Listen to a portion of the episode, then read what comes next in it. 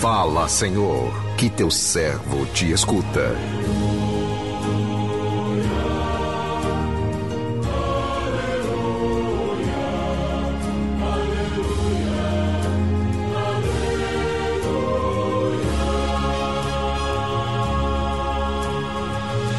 O Senhor esteja convosco, Ele está no meio de nós. Proclamação do Evangelho de Jesus Cristo, segundo João. Glória a vós, Senhor. Naquele tempo, disse Jesus à multidão: Ninguém pode vir a mim se o Pai que me enviou não o atrai. E eu o ressuscitarei no último dia.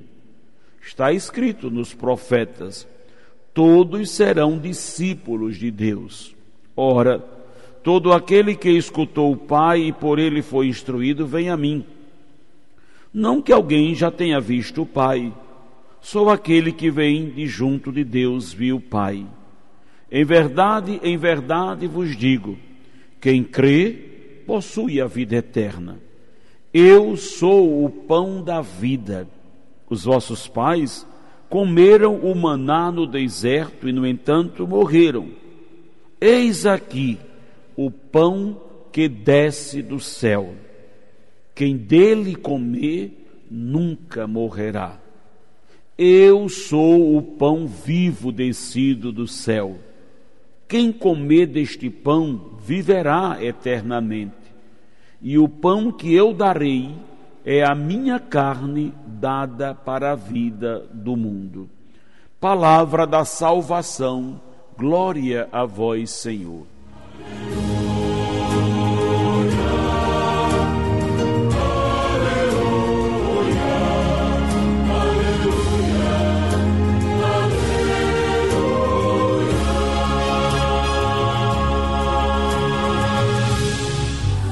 Meu irmão, minha irmã, ouvintes do programa Sim a Vida, somos felizes porque somos dependentes de Deus.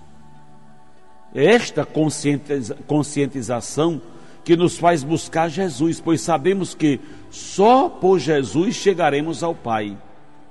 Jesus é o caminho que nos leva ao Pai. É seu desejo que todos nós acolhamos a graça vivendo felizes no nosso verdadeiro lugar, que é no serviço com o Pai. Somos frágeis, mas podemos nos tornar fortes se alicerçados nos valores irrenunciáveis do Evangelho.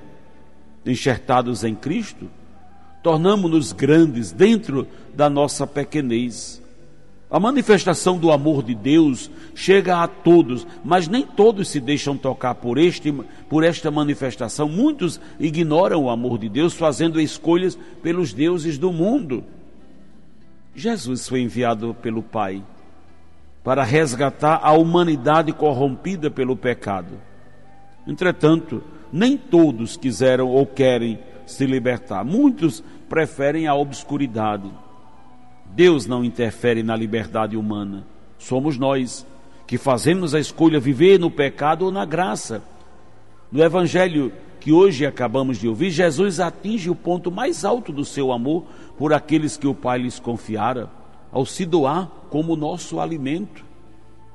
Como nosso alimento, este mistério de amor retira as vendas dos nossos olhos nos fazendo enxergar o que os olhos humanos não alcançam. Jesus se faz nosso alimento. O pão que ele nos dá é o pão da vida, sua própria carne, pão que nos transforma, que nos torna outros cristos a semear amor no mundo. Se alimentados do pão da vida que é Jesus, a nossa vida não será interrompida com a nossa morte física. É o próprio Jesus quem afirma: Eu sou o pão vivo descido do céu. Quem comer deste pão viverá eternamente. Quem se alimenta do pão da vida vive em Jesus e Jesus vive nele. Ele mesmo disse: Quem come da minha carne, bebe do meu sangue, permanece em mim e eu nele.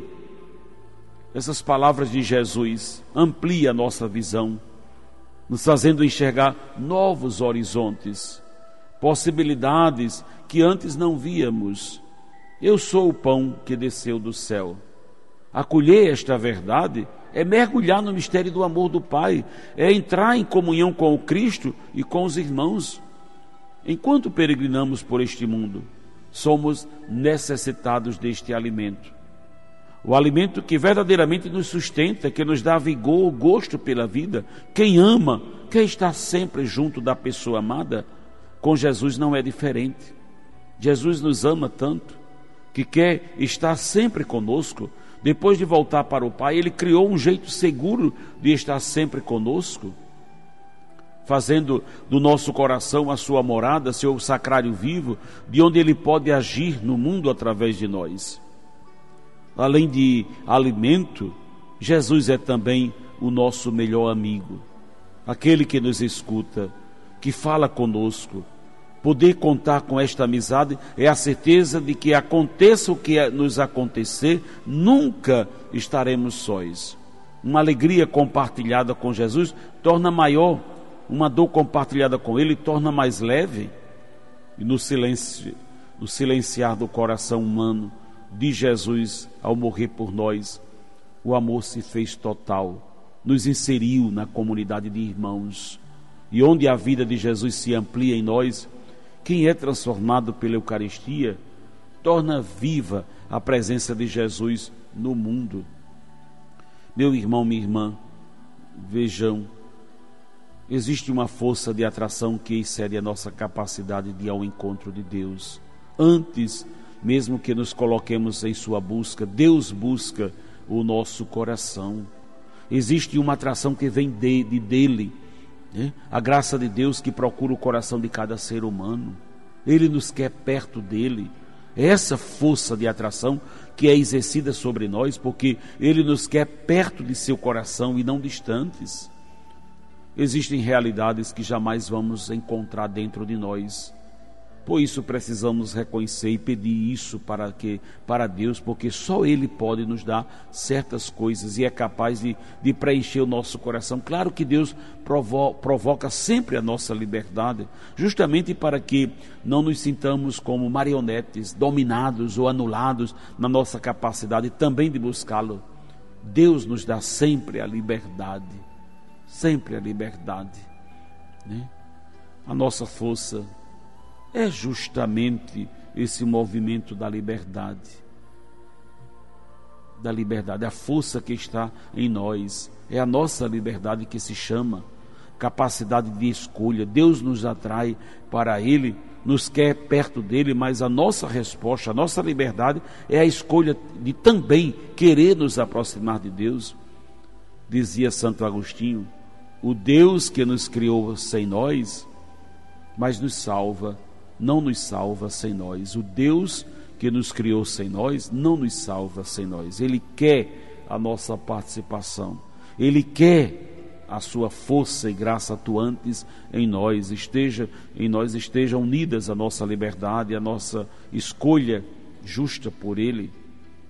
Você já imaginou que a força de Deus, que é a sua graça, mas a força humana, que é a capacidade de escolha, dariam a salvação? Nós seremos salvos se unirmos a nossa liberdade, a nossa escolha, à força que Deus, que atua em nós e nos quer perto dele. Por isso, hoje, abramos o nosso coração, abramos o nosso coração, para que a graça de Deus, a força de Deus agindo em nós, nos impulsione ainda mais para o seu serviço e para o seu reino. Amém.